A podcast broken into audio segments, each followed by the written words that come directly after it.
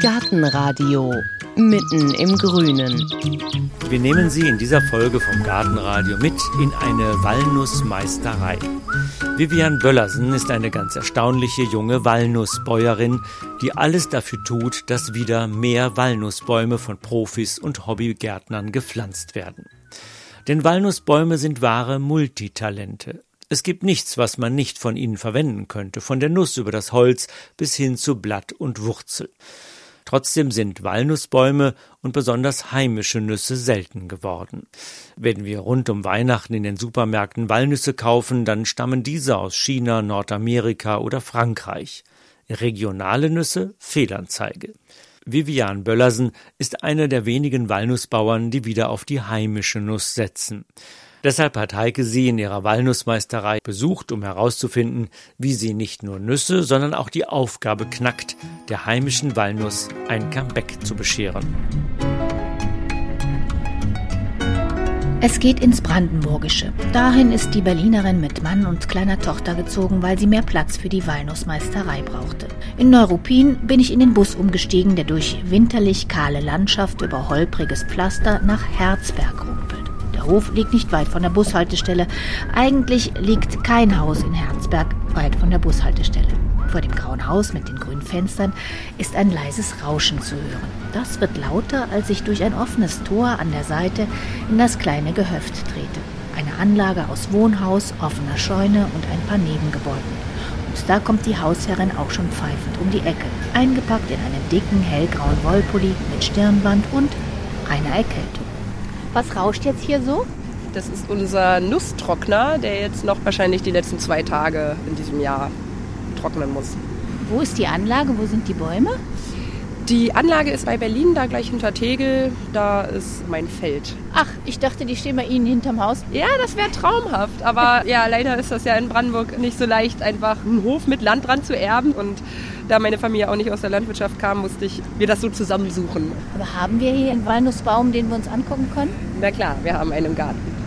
Wir gehen also durch die Scheune vorbei an der Trockenanlage, einem fast deckenhohen metallenen Kubus und dann in den Garten, wo ein eher unscheinbares Walnussbäumchen wächst. Wie alt ist der? Der ist vielleicht drei Meter hoch? Ja, ich schätze mal fünf, sechs Jahre wird er sein. Der stand schon hier, den haben Genau. Sie jetzt nicht selber gepflanzt. Was ist eigentlich an dem Walnussbaum so toll, dass Sie sich ausgerechnet für den entschieden haben? Ich habe da nicht irgendwie in Obstbüchern geblättert und mir dann die interessanteste Kultur rausgesucht, sondern wir hatten immer einen Walnussbaum im Garten bei meinen Eltern und der trug halt jedes Jahr und wir haben die Nüsse über den Gartenzaun verkauft und da waren immer Massen da gefühlt und im Studium, ich habe äh, Landwirtschaft studiert, da war dann schnell klar, in Sachen Obstbau, so findet nirgendwo wirklich statt, dass man Nüsse hier so kultiviert, dass sie für den Verkauf gedacht sind. Und das war eine Fragestellung, die hat mich neugierig gemacht, warum das so ist. Sie haben ja auch ein Buch geschrieben über den Walnussbaum und da kann man lesen, der ist eigentlich ein Multitalent. Da kann man alles von verwenden. Ja, das ist dann das, was ich auch nach und nach entdeckt habe. Also du kannst eigentlich aus jedem Organ, von der Wurzel über die Rinde bis zur hölzernen Nussschale, die grüne Nuss und sogar die Kembe, das ist dieses Häutchen zwischen den beiden Nusshälften, kannst du alles verwerten. Wenn man jetzt so in Naturkostgeschäfte guckt, was die da an Drogerieartikeln haben, ähm, alles was so Richtung Bräunungscremes geht oder eben auch Haartönungen, die eben in Richtung Braun tendieren, da werden immer noch diese Stoffe der äh, Juglans regia, also der Walnuss eingesetzt. Und die Blätter haben Duftdrüsen. Äh, ja, also das kennt man ja vielleicht noch, ne, wenn man an so einem Walnussblatt reibt. Das, das hat schon intensiven Duft und der äh, vertreibt zum Beispiel auch Mücken und wurde früher auch so in, in die Kleiderschränke gehangen, die Blätter, dass die Kleidermotten vertrieben werden oder ins Einstreu von den Tieren gemischt, dass der Flöhe und so fernbleiben. Also es ist auch im Haushalt und medizinisch genutzt worden. Das Holz, Das ist für viele Tischler tatsächlich interessant, weil das eine ganz tolle Färbung hat. Also ein alter Walnussbaum, der wird eben so richtig dunkelbraun im Kern und die Verarbeitungseigenschaften sind auch ganz toll. Das ist gut biegsam und äh, verzieht sich aber nicht so doll beim Trocknen und das bringt halt auch Maserungen hervor, gerade an den Astgabeln und so, die dann einfach wunderschön aussehen, wenn man daraus Schalen oder Tische oder Leitern äh, bastelt. Das Holz ist ihm aber auch zum Verhängnis geworden. Ja, ein bisschen, weil dieses, dass es sich nicht verzieht bei Feuchtigkeit, das ist halt auch für Gewehrschäfte eine wichtige Eigenschaft, ne, dass die halt immer gerade bleiben. Und deshalb wurde für den Zweiten Weltkrieg viel Nussbaumholz benötigt, um eben Gewehrschäfte herzustellen. Ja, und da sind tatsächlich einige alte Exemplare dem äh, zum Opfer gefallen und es wurde halt nie nachgepflanzt so richtig. Warum eigentlich nicht, wenn der Baum so wertvoll ist? Naja, also ich sag mal, das ist für den Massenmarkt hier nie entdeckt worden. Ja, in, in Frankreich sieht es ja ganz anders aus. Da ist das auch kulturell, traditionell bedingt einfach in der Landwirtschaft gelandet sozusagen. Hier war es immer nur ein Haus- und Hofbaum. Naja, und umso mehr man dann halt auch sich nicht mehr selbst versorgen musste, sondern die Supermärkte alles zu bieten hatten, wurde es halt mehr und mehr uninteressanter. Und dann macht er ja auch viel Arbeit mit dem Laub und irgendwann wuchsen halt die Wurzeln weiter, als sie sollten oder das Geäst. Und also das, das war eine Zeit lang jetzt einfach kein so attraktiver Baum für viele. Wenn ich jetzt gerne einen hätte, vielleicht als Hausbaum zu Hause, finde ich da für jede Region den passenden Baum?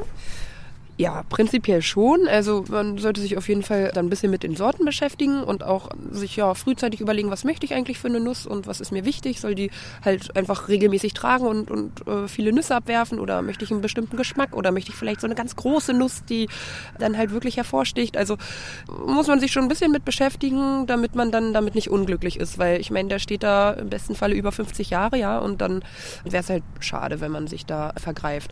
Aber von den Bedingungen her ist der Walnussbaum wirklich sehr anpassungsfähig und da kann man halt auch für, ja, ich sag mal, ungeeignete Obstbereiche wirklich noch einen Nussbaum oft finden. Und wie finde ich den richtigen Platz im Garten? Wie weit muss er auch vielleicht von der Mauer, von einem Haus weg? Weil der kriegt ja riesige Wurzeln. Ja, also das ist auch immer so eine Frage, ne? Gibt es da auch irgendwie kleinwüchsige Varianten und die, die gibt es noch nicht so richtig? Also es gibt da keine Unterlagen bei der Veredelung, die dann irgendwie klein bleiben, wie beim Apfel oder bei der Kirsche oder so. Man sollte schon ihm 10 mal 10 Meter mindestens geben. Also eigentlich tendiere ich eher zu 12 mal 12, auch wenn die Sorten als kleinchronig beschrieben werden. Ich habe noch keinen Baum gesehen, der von sich aus klein bleibt, wenn er eigentlich Platz und Luft und so grundlegend versorgt ist. Nee, da sind Walnussbäume schon imposante Einzelsteher so und dann halt einfach auch frühzeitig äh, sich überlegen, wie möchte ich den Baum erziehen, möchte ich da mal drunter sitzen, soll da mal mein Auto drunter parken, weil das sieht man auch immer öfter, dass die Leute dann halt nach 20 Jahren feststellen, na, jetzt hängt der Ast doch irgendwie zu weit runter und dann hat er aber irgendwie schon 10, 15 Zentimeter Durchmesser. Und die Wunde ist dann wirklich schwer für den Baum zu verkraften, also dann lieber frühzeitig den Ast wegnehmen, wenn er noch nicht so dick ist. Auf dem Weg hierhin habe ich in Ihrem Buch gelesen und da hat sich ein Mann neben mich gesetzt und dann hat der auch gleich da drauf geguckt und hat gesagt, ja, ich wollte mir eigentlich auch einen Walnussbaum im Garten pflanzen und dann wäre aber, zumindest trifft das für Berlin zu, das Umweltamt zuständig, wenn er den schneiden müsste, dann müsste er die fragen. Das wollte er auf keinen Fall und deshalb hat er eine Vogelbeere gepflanzt. Walnussbäume sind besonders geschützt. Muss man das? Ja, also gerade im Land Berlin ist es auf jeden Fall auch so, dass man Nussbäume nicht einfach umhauen darf, weil sie eben diesen Bestandsschutz haben. Es gibt davon einfach nicht mehr viele und ich denke, diese Schnittmaßnahmen, die beziehen sich dann eben auch auf diese großen alten Bäume, weil man die halt einfach schnell kaputt schneiden kann, wenn man denen so große Wunden zufügt. Bei kleineren Bäumen, geht es ja oft eher um einen Schnitt, den ich mit einer Gartenschere machen kann, da äh, wirst du keinen Antrag für stellen müssen. Wann schneide ich einen Walnussbaum? Auch ein sehr umstrittenes Thema.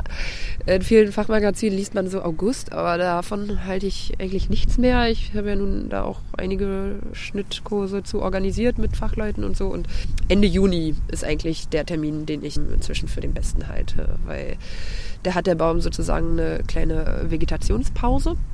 Und dann kriegt er ab den letzten Junitagen wächst er dann nochmal richtig los und kriegt nochmal so einen Junitrieb, sagt man. Und dazwischen hat er sozusagen mehr Zeit, mehr Kraft, sich auf die Wundverheilung zu konzentrieren.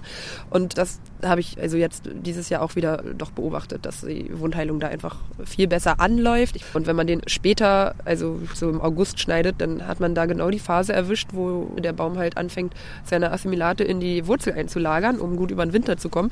Und wenn man ihm dann das Laub wegnimmt, dann hat man ihn einfach komplett geschwächt. Was mag er denn für Partner? Kann ähm, ich da ähm. was drunter pflanzen oder lieber in Ruhe lassen?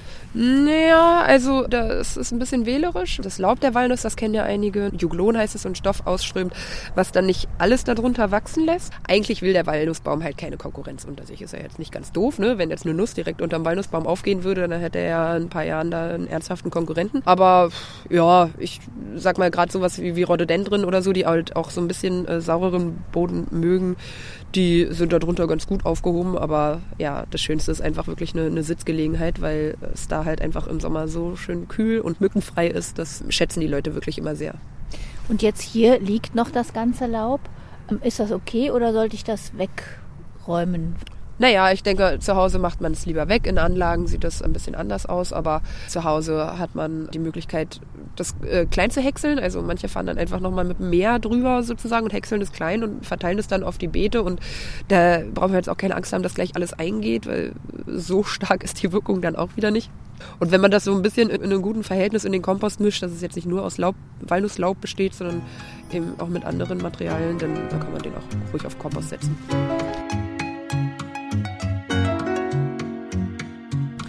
Haben das alles ja studiert an der Hochschule für nachhaltige Entwicklung in Eberswalde. Und dann sind sie auch durch Deutschland gefahren und haben Walnussbauern besucht. Das war aber gar nicht so einfach. Es gibt ja kaum welche. Genau, das war nicht so leicht, wie ich mir das vorgestellt hatte. Ich wollte eigentlich in meiner Abschlussarbeit vom Studium äh, herausfinden, wie man in Brandenburg Walnüsse anbaut. Habe dann schnell festgestellt, dass es hier einfach gar nichts gibt in die Richtung und bin dann eben losgezogen und habe meine Arbeit quasi auf Deutschland und auch inzwischen aufs Ausland ausgeweitet. Ja, das war dann schon so ein Durchfragen und immer von einem zum nächsten empfehlen lassen, bis man dann halt alle Experten zusammen hatte und das war und ist ja auch sehr überschaubar. Also die Branche ist eben nicht riesengroß. Es gibt halt ein paar, die sich da wirklich fokussieren und da die Fachmenschen für sind und die habe ich alle abgefahren. Wie viel waren das ungefähr? Ja, ein Dutzend vielleicht. Dann hat man auch wenige Forscher. Sind Sie mit dem Wissen, was Sie sich anlesen konnten, ausgekommen oder mussten Sie doch in der Praxis viele neue Erfahrungen machen? Ja, auf jeden Fall. Also die Literatur war wirklich eher so aus den 60ern, also ziemlich veraltet. Und ja, seitdem sind auf jeden Fall hier und da schon noch einige Anlagen entstanden, wo man halt neues Wissen generiert hat und was aber nirgendwo jetzt nachzulesen wäre. Und deshalb waren diese Interviews und diese Gespräche direkt mit den Anbauern oder eben Veredlern sehr gewinnbringend einfach. Und deswegen habe ich es halt auch dann auch nochmal zusammenfassen wollen in diesem Buch, dass man da einfach einen aktuellen Stand hat sozusagen von dem Wissen, was gerade so in Deutschland existiert. Wie sieht denn Ihre Anlage aus? Wie groß ist die? Wie viele Bäume stehen da? Äh, viereinhalb Hektar mit 200 Bäumen drauf. Sind auch knapp 30 Sorten, die ich da jetzt aufgepflanzt habe. Auch weil ich halt nicht 100% sagen kann, okay, die und die Sorte ist hier die beste für Brandenburg, weil es gibt welche, die werden so beschrieben, dass sie eben auch mit den sandigen Bodenverhältnissen und mit den Spätfrostrisiken und so, dass sie damit zurechtkommen. Die wollte ich alle ausprobieren, aber welche dann am Ende die Top-Sorte ist, das werde ich noch ein paar Jahre abwarten müssen. Wie lange dauert das, bis da die ersten Nüsse geerntet werden können? Ich habe dieses Jahr schon meine ersten fünf Nüsse geerntet. Äh, war natürlich äh, ein schönes Gefühl, hätte ich jetzt selber gar nicht mit gerechnet. Ich dachte so ab dem fünften Jahr vielleicht. Naja, mal gucken, wenn das jetzt nächstes Jahr vielleicht dann so ein Eimerchen voll wird und in zwei Jahren irgendwie ein, zwei Kisten, das wäre schon was. Wir gehen ja jetzt gerade wieder hier Richtung Trockenmaschine. Was für Nüsse trocknen Sie denn da? Ich habe im Sommer einen Aufruf gestartet hier so in meiner Region, dass äh, Leute, die einen Walnussbaum haben und da überfrachtet sind mit Nüssen sozusagen, dass sie mir gerne was abgeben können. Und da haben sich auch einige Leute drauf gemeldet. Und ja, die sind wir jetzt die letzten Wochen abgefahren und haben dort sammeln geholfen, haben hier Nüsse gewaschen. Ach, das ist die Waschtrommel hier. Das sieht aus wie ja. ein großer Betonmischer. Genau. Also mit dem Betonmischer kann man das auch super machen in kleineren Mengen, aber für doch ein paar hundert Kilo haben wir uns diese alte Gemüsewaschmaschine geborgt die hat einfach Wasserdüsen, ne? das rieselt dann von oben rein und die Trommel dreht sich so, dass ich halt Sand und manchmal ist ja Hühnerkot und eben die, die Reste auch von den Schalen ablösen und die Nuss einfach sauber wird. Und die muss man per Hand drehen, richtig? Nee. Nee? Soll ich mal anschmeißen? Ja. Wenn die Nüsse dann drin sind, dann rüttelt das ja immer noch mit. Hier schüttest du die rein halt und lässt es ein paar Minuten durch. Und dann holst du hier vorne raus. Und hier kannst du halt auch gleich gut sortieren. Alles, was schwarz ist oder ein Loch hat, oder das muss halt raus. Früher hat man damit Kartoffeln und eben so rote Beete und Erdkulturen gewaschen. Okay, und hier sind wir jetzt in der alten Scheune drin. Einmal Trockenmaschine ausgeschaltet. Jetzt ist wieder Ruhe hier in der Scheune. Und hier gehen wir jetzt auf dem Weg zu den Nüssen vorbei an etwa 20 kleinen Walnussbäumchen. Genau, das sind quasi die Bäume, die jetzt noch vorbestellt sind für die Herbstpflanzung oder also jetzt die Winterpflanzung und die werden jetzt in den nächsten Tagen verschickt oder abgeholt. Die sind alle schon verkauft. Ach, Sie verkaufen auch Walnussbäume. Genau, das hat sich so ergeben, weil ich eben die Experten dann auch im In- und Ausland kennengelernt habe und mir ja die aus meiner Sicht besten Sorten zusammengesucht habe, dass ich halt auch immer ein paar Bäume mehr mitgebracht habe für Bekannte oder eben für mich, falls mal einer ausfällt. Und so bin ich ja auf einmal Walnussbaumhändler geworden sozusagen, aber wirklich für spezielle Sorten, die man sonst nirgendwo kriegt. Ich dachte, das ist ja auch irgendwie schade, ne, wenn man jetzt überall Werbung macht, Mensch Leute, pflanzt mal mehr Walnussbäume hier, die Bestände sind alle rückgängig und dann hat man aber gar keine Bezugsquelle für diese guten Walnüsse, die dann halt auch einfach einen glücklich machen und nicht, dass man sich ärgert, weil alles so klein ist oder nicht schmeckt oder so. Das ja, hat sich dann so ganz gut ergeben. Was haben wir denn hier alles? Können wir da mal ein paar kennenlernen von diesen? Eine, die ganz oft bestellt wird, einfach, ich glaube, weil sie so einen schönen Namen hat und da die perfekte Beschreibung irgendwo im Internet kursieren muss, ist die Wunder von Monrepo. Das ist eine, also eigentlich auch ein Zufallssämling aus Baden-Württemberg, aus Geisenheim.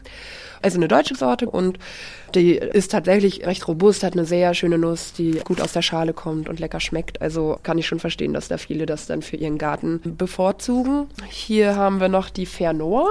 Das ist eine französische Nuss. Die ist eben eher auf Ertrag gezüchtet worden, weil die eben auch sehr spät austreibt, also diese Spätfrostresistenz hat. Und die hier ist auch noch ganz hübsch. Das ist die Finkenwerder Deichnuss Royal. Das ist eine ganz junge Sortenanmeldung quasi aus Hamburg. Das ist eine Nuss, die wird wirklich so faustgroß. Also es ist eine richtig eine Riesennuss. Die hat dann natürlich nicht so viele Früchte am Baum, aber ja, eine Hinguckernuss, mit der man beim Nachbarn angeben kann. Und Sie bekommen die Bäume hier auch aus Tschechien, Ungarn oder wo kriegen Sie die her? Genau, die Walnussveredelung ist ein sehr kompliziertes Thema, was wirklich nicht jede Baumschule kann einfach. Also es ist nicht so, dass du da einfach die beiden Stöckchen zusammenbindest wie beim Apfel und dann wächst das schon irgendwie.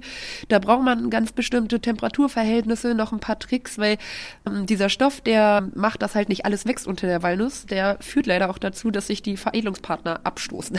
Also es ist wirklich heikel und selbst Veredler, die das seit 30, 40 Jahren machen, haben da noch eine sehr hohe Ausfallquote von an die 50 Prozent, weil es einfach schwierig ist. Und da habe ich mir eben die Spezialisten gesucht, die das wirklich können und schon seit Jahren machen und mir halt die Sorten liefern können, die ich hier für anbauwürdig halte. Und deshalb fahre ich jedes Jahr Tschechien, Ungarn, Österreich, Niederlande, fahre das ab und pflege da eben auch die Kontakte einfach, dass ich da an diese besonderen Sorten komme. Aber man braucht natürlich als Walnusszüchterin sehr viel Geduld bis man mal weiß, was wirklich jetzt gut funktioniert und was eine schöne Nuss wird und wie der Baum sich fühlt. Ja gut, da ist aber die Walnuss auch echt eine Ausnahme, ne? weil es ja einfach keine Erfahrungswerte zu gibt. Ähm, so bei Apfelkirsche Pflaume, da wirst du überall gut beraten und da gibt es für jede Region die Sorten, die da funktionieren. Da muss man mit der Walnuss halt wirklich erstmal noch kleinere Schritte machen, aber wenn es keiner anfängt, dann wird da nie was draus. So ist es echt noch Pionierarbeit. Und wenn Sie dann zu den Walnussbauern gefahren sind, Sie sind eine junge Frau, 30 Jahre, nehmen die Sie ernst? Also ich glaube, für die meisten wirkt das sehr erfrischend. Also ich weiß, was Sie meinen, so dass gerade irgendwie dann auch bei Landwirten immer so, dass man gerade als so Stadtgehöriger sich ein bisschen beweisen muss oder behaupten muss. Aber ähm, Nee, tatsächlich wird das bei den meisten sehr gut angenommen, gerade wenn es dann auch um Forstleute geht. Das stimmt schon, das sind alles oft ältere Männer, die dann aber, wenn es mal bei einer Fachtagung irgendwie so einen lebendigen Vortrag gibt, glaube ich auch einfach sich freuen, dass da junges Blut reinkommt. Weil Sie sind doch in der IG Nuss. Ja, genau. das müssen Sie mal erklären. Was ist das für eine Vereinigung? Ja, das ist die Interessengemeinschaft Nuss und die gibt es schon seit über 25 Jahren, hat sich eigentlich aus einem forstlichen Hintergrund eben gegründet, weil da ist das so ähnlich, dass die Walnuss immer so ein bisschen hinten runtergefallen ist, auch so belächelt wird von den alteingesessenen Förstern, dass das eben keine gewinnbringende Holzbaumart werden kann. Aber im Zuge des Klimawandels und so finden dann doch auch solche ja, Nischenbaumarten einfach mehr Beachtung. Ist der Walnussbaum gut gerüstet für den Klimawandel? Ja, also da wird da mehr Chancen zugerechnet. Also das hat man in diesem Jahr auch gesehen, wirklich mit Trockenheit besser zurechtkommt als manch andere Baumart. Und diese Interessengemeinschaft hat sich da halt immer mit beschäftigt, zu schauen, wo können wir denn mal Walnussbäume anpflanzen, um das wirklich zu beobachten und halt auch mal verschiedene Herkünfte und Kreuzungen und so ausprobieren. Und haben dann immer Fachexkursionen gemacht, dass man eben das Wissen dann auch irgendwie in der Gruppe teilt und weitergibt. Und ich hatte eine ähnliche Idee, als ich meine Abschlussarbeit geschrieben hatte für den Anbau von Walnüssen, weil ich doch bei meinen Interviews gemerkt habe, na ja, jeder macht so ein bisschen das, was er jetzt für das Beste hält und es gibt halt keine Erfahrung und kein Austausch und man muss ja im Prinzip nicht immer die gleichen Fehler machen, wo andere vielleicht schon wissen, naja, hm, das ist so und so besser. Und deshalb habe ich da angefangen, die mal an einen Tisch zu holen, die Walnussbauern, die ich kennengelernt habe, und eben so einen Austausch vonstatten gehen zu lassen. Und das ist gut angekommen und auch sehr beliebt inzwischen. Und die Nähe zur IG Nuss war von Anfang an gegeben und dann haben wir das auch letztes Jahr sozusagen vereint, dass wir jetzt eine Interessengemeinschaft Nuss haben mit einer Sektion Holz und einer Sektion Frucht und den Part Frucht organisiere ich dann.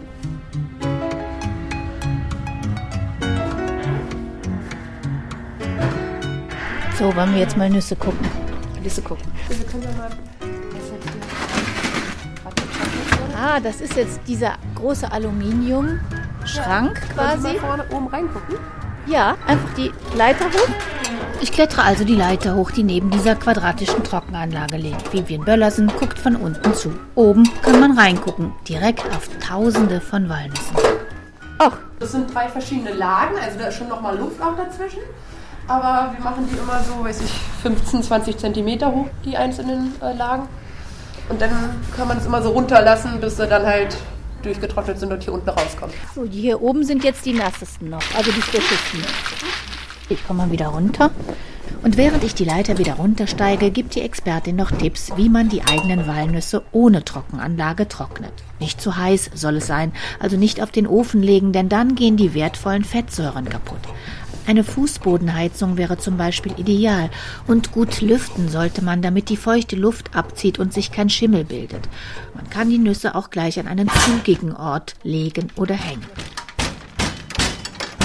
In der Zwischenzeit hat sie einen Schieber unten in der Trockenanlage zur Seite gestoßen und die getrockneten Nüsse fallen raus. Jetzt haben wir hier kleine Nüsse, würde ich sagen. Die sind klein, oder? Ja. Die sind auch, also auf jeden Fall nicht mehr für den Direktverkauf geeignet, weil hier die Walnussfruchtfliege drin war. Die hat sich hier so in den letzten fünf Jahren äh, ausgebreitet ist über Südeuropa, über die Schweiz dann Stück für Stück eben auch Richtung Norden geklettert. Und in Berlin zum Beispiel ist der Befall schon ziemlich krass. Also ich sehe da eigentlich keinen Baum mehr, der nicht von der Walnussfliege befallen ist. Und das sieht man daran, dass im August werden gefühlt schlagartig die Nüsse schwarz. Also ne, die kriegen dann erst so eine kleine Stelle und dann hängen da eigentlich so schwarze Kugeln am Baum, obwohl der Baum sonst vom Laub her ganz grün und gesund aussieht. Ähm, hast halt schwarz werdende Früchte und wenn man in dieser Zeit dann so August, September in diese schwarz werdenden grünen Schalen reinguckt, dann sieht man da auch die Mahnen, die sich da durchfressen. Also die Fliege legt ihre Eier in die grüne Schale, Mahnen fressen sich da durch und wenn sie satt sind, dann lassen sie sich fallen und äh, verpuppen sich im Boden dann bis zum nächsten Jahr.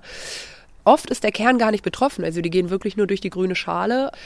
Aber naja, das wird halt dadurch so äh, schwarz und klebrig, das Fruchtfleisch, und äh, hängt dann wirklich äh, fest an der Schale. Man kann aber die auch noch trocknen und essen die Kerne. Also manchmal sind sie ein bisschen unterversorgt, aber also dass der Kern einfach nicht so groß wird oder ein bisschen eingetrocknet aussieht, aber da ist nichts Schlimmes dran, es sieht einfach nur nicht so schön aus. Kann man was gegen die machen? Äh, also gerade weil ich dann im Erwerbsbereich ja da auch irgendwie von abhängig äh, bin, dass meine äh, Früchte vermarktungsfähig sind, finde ich schon, da muss man was machen. Das ist natürlich jetzt als invasiver Schädling irgendwie hier auch noch neu und noch nicht so viel dran geforscht und damit gibt es auch nicht so viele Mittel dagegen. Aber ich bin ganz guter Dinge, weil in Frankreich haben sie auch Bioanbau und da gibt es die Walnussfruchtfliege schon viel länger und da haben sie auch Mittel und Wege gefunden. Das muss hier halt alles erstmal so ein bisschen ankommen und äh, kommuniziert werden. Also ich empfehle da auch immer den Leuten beim beim Pflanzenschutzdienst sich zu melden, damit das da so ein bisschen äh, auf den Schirm kommt, dass man da äh, aktiv werden muss. Und seit diesem Jahr gibt es auch die erste Zulassung für ein Pflanzenschutzmittel, was so eine Insektizid- und Lockstoffkombination ist, wo man halt nicht den ganzen Baum mit einnebeln muss, was ja bei der Walnuss äh, meistens unmöglich ist, sondern wo die Fliege halt die gezielt angelockt wird. Ist jetzt noch nicht die ökologischste Variante, aber ist ein erster Anfang, wo man merkt, okay, da, da passiert was und ich bin da ganz optimistisch, dass das mehr wird. Also sowas würde ich mir nicht an den Marktstand legen. Das ist wirklich nicht, nicht schön. Aber der Kern muss ja deshalb nicht schlecht sein. Und weil wir eben auch knacken wollen, regionale Nüsse, haben wir da einfach noch eine Verwertung für. Genau. Ja, weil sie wollen eine Knackstraße anlegen. haben wir tatsächlich schon dieses Jahr überlegt. Aber das ist nur eine Investition. Da wollten wir doch erstmal ein bisschen Erfahrung mit sammeln und sind vorletzte Woche nach Baden-Württemberg gefahren zu einem befreundeten Betrieb eben noch von dieser Interviewrunde, der so eine Knackmaschine hat und die wir quasi zwei Tage mieten durften und benutzen konnten, um einfach da unsere Nüsse zu knacken und die Erfahrung mit dem Umgang mit dieser Maschine zu machen. Das war sehr schön. Ja, weil was machen Sie jetzt? Jetzt haben Sie im Moment ja keine Knackmaschine, haben jetzt hier die, die so ein bisschen oll aussehen. Müssen Sie die jetzt per Hand knacken? Nö, ich würde die jetzt einlagern und im März fahren wir nochmal in die Ecke, dann nehme ich die da mit. Das ist ja das Schöne bei Walnüssen, die sind auf jeden Fall lagerfähig, so wenn sie einmal richtig trocken sind. Da habe ich jetzt keinen Druck mit. Ich habe erstmal genug Kerne, was wir vor zwei Wochen gemacht haben und die mache ich dann einfach noch im Laufe des Jahres. Und welches ist so hier die Premium-Nuss, wo Sie sagen, oh, wenn einer so einen Walnussbaum hat, Ja, toll. ich Ihnen gerne. Ähm, gehen wir mal in die alte Schmiede.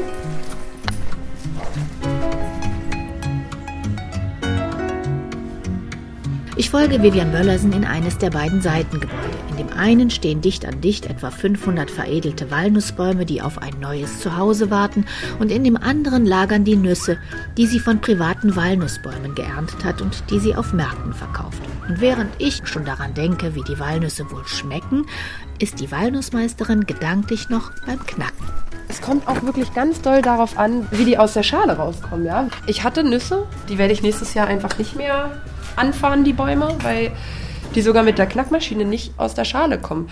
Also die gehen dann nicht an der Naht auf, sondern werden so quer quasi geöffnet und dann hast du rechts und links diese Kernteile da irgendwo verbohrt in, in der Schale drin und du kannst am Fließband dann nicht anfangen, da jede einzelne Nuss auszupulen.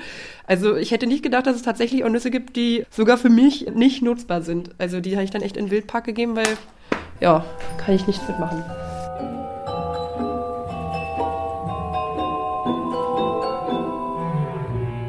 Ich gebe zu, ich bin ein bisschen abgelenkt, denn wir sind im Walnusslager angekommen. Es ist überwältigend. Es gibt große und kleine, helle und dunkle Walnüsse mit glatter Schale und mit Gefurchter. In grünen Plastikkisten und in Säcken aus gelben und orangen Netzen sind sie gestapelt. Selbst berufserfahrenen Nussknackern bliebe wahrscheinlich erstmal vor Überraschung der Mund offen stehen.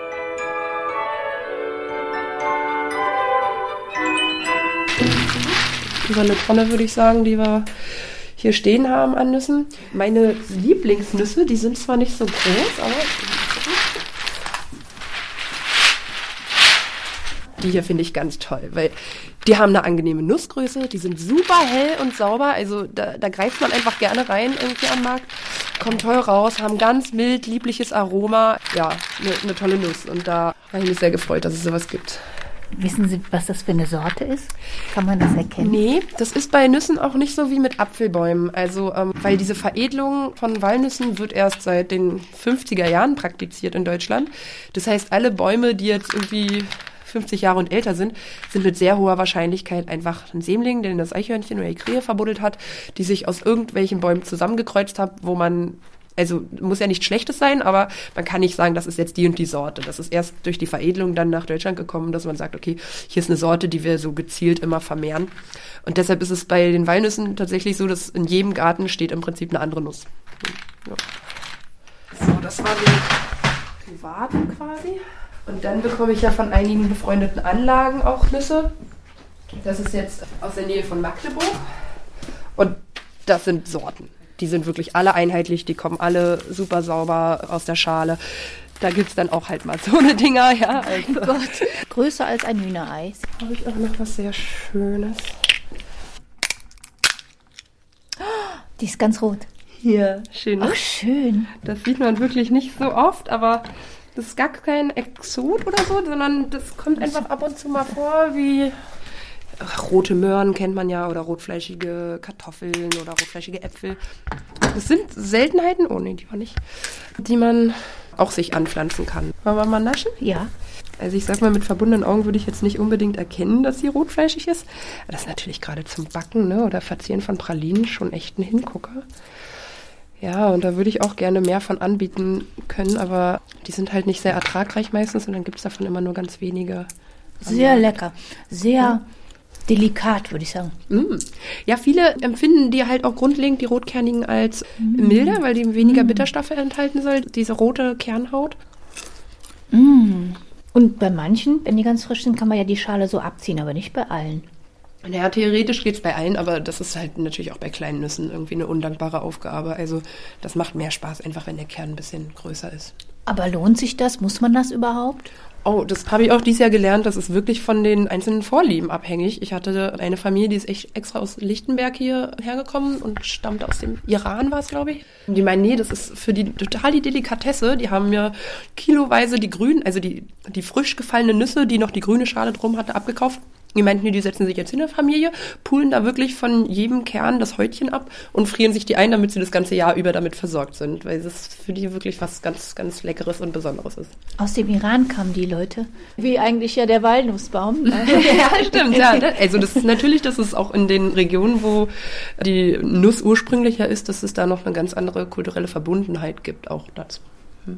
Man könnte die ja auch früher ernten die Schwarznuss? Das ist richtig. Wir können auch schon im Juni äh, die grünen Früchte ernten und da äh, hat sich dann noch gar kein Holz in, drin gebildet. Also die sind noch, kann man durchschneiden wie eine Avocado.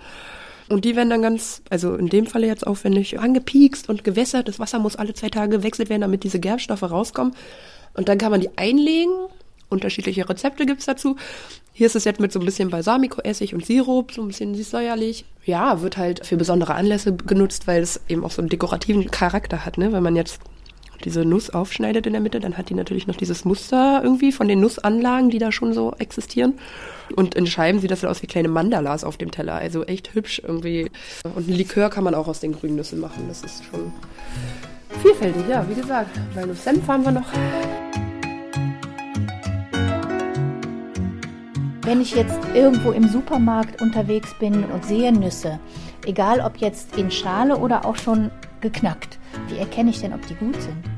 Also erstmal würde ich äh, grundlegend davon abraten, fertig geknackte Walnusskerne zu kaufen. Ich weiß, manchmal geht es nicht anders, weil es irgendwie schnell gehen muss und so, aber die sind vom Aroma her zu 100% schlechter als die, die frisch aus der Nuss kommen, so, weil da einfach schon Sauerstoff rangekommen ist und die müssen dann so vakuumiert verpackt werden, dass da so eine Schutzatmosphäre drin ist und so, dass die nicht schimmeln. Also ist schon mal grundlegend nachteilig.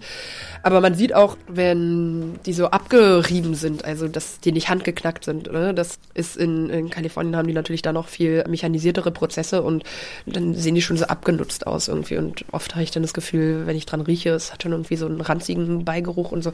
Also das sind so Merkmale. Ähm, bei geschlossenen Nüssen ist es ganz schwer. Also, ne, das äh, sieht man von außen echt nicht. Da muss man sich wirklich ein paar Probehalber kaufen und knacken, um das herauszufinden.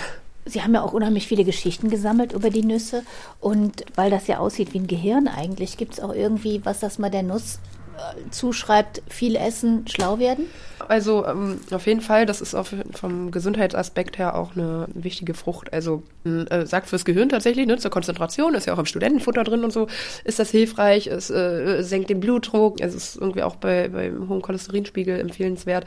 Jetzt habe ich sogar bei Alzheimer äh, gehört, dass das empfohlen wird, also tatsächlich durch medizinische Studien erwiesen. Und ja, diese hochwertigen Fettsäuren sind halt dafür verantwortlich oft ja auch in, in anderen pflanzlichen, fetthaltigen Früchten drin sind, da hat die Walnuss ganz viele von. Was wünschen Sie sich denn für, für die Walnuss in den nächsten Jahren? Naja, also es wäre erstmal toll, wenn es eben in die Köpfe kommt, dass äh, Walnüsse in Deutschland wachsen und dass wir die eben nicht aus Übersee importieren müssen, sondern hier einfach nur mehr Bäume pflanzen müssen und eben auch zu Erwerbszwecken anbauen müssen, richtig, dass das gesehen und gewagt wird, eben sich in dieses Feld zu wagen. Und ja, wenn es in ein paar Jahren dann irgendwie im Supermarkt vielleicht wie bei Äpfeln, ne, nicht nur ein Korb mit Walnüssen, wo nichts weiter dran steht, sondern auch zwei, drei, wo man sich dann halt seine Lieblingssorte raussucht, weil die ja doch irgendwie sehr unterschiedlich auch schmecken und so. Ja, das wäre schon cool. Was ist Ihnen denn von der Nuss am liebsten? Es ist schon immer toll, wenn man am Markt stand. Ich habe ja die immer so in Kisten dabei und habe dann aber so einen Korb, wo ich die drin präsentiere. Und wenn man das so umschüttet, das klackert halt so schön. Ne? Und da gucken auch gleich alle. Und das ist, das ist eigentlich was, wo ich sehr viel Freude dran habe. Ja. Dann wünschen wir Vivian Böllersen, dass sie nicht nur viel Freude beim Geräusch klackernder, natürlich regionaler Nüsse, sondern auch beim Revival der Walnussbäume hierzulande haben wird. Wenn Sie sich für die Walnussmeisterei von Vivian Böllersen interessieren, für einen Walnussbaum, für Hühnereier, große oder auch schwarze Walnüsse oder in Ihrem Buch mit vielen Sortenbeschreibungen stöbern möchten, alle Hinweise dazu inklusive dem Kontakt gibt's auf unserer Seite gartenradio.fm. Für diesmal Dankeschön fürs Zuhören, sagen Stefan Quiditz und Heike Sikoni.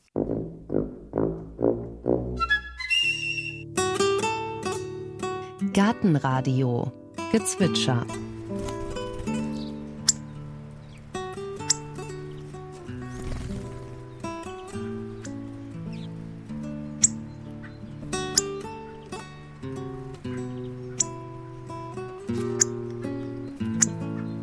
Das war der Kernbeißer. Gartenradio Ausblick. In der nächsten Folge hören Sie. Da kümmern wir uns mal um das Werkzeug im Winter, was man dafür tun kann, damit es möglichst lange hält. Und da haben wir hier eine Hacke und da ist ordentlich Dreck dran. Erde. Und den bürsten wir einfach mit der Drahtbürste ab. Und unter der Erde kommt sofort das Blatt zum Vorschein. Und da sieht man direkt, dass auf diesem dünnen Metallblatt direkt der Rost zum Vorschein kommt. Also man kann ihn einölen, da das aber ein ziehendes Werkzeug ist, wo ich gar nicht so viel Kraft brauche und ich muss auch gar nicht so viel in den Boden, reicht es, wenn die Erde schon mal ab ist und ich es grob mit der Drahtbürste gereinigt habe. Einölen? Kann man machen, ich würde es aber nicht tun. So lange hält dieses Gerät nicht.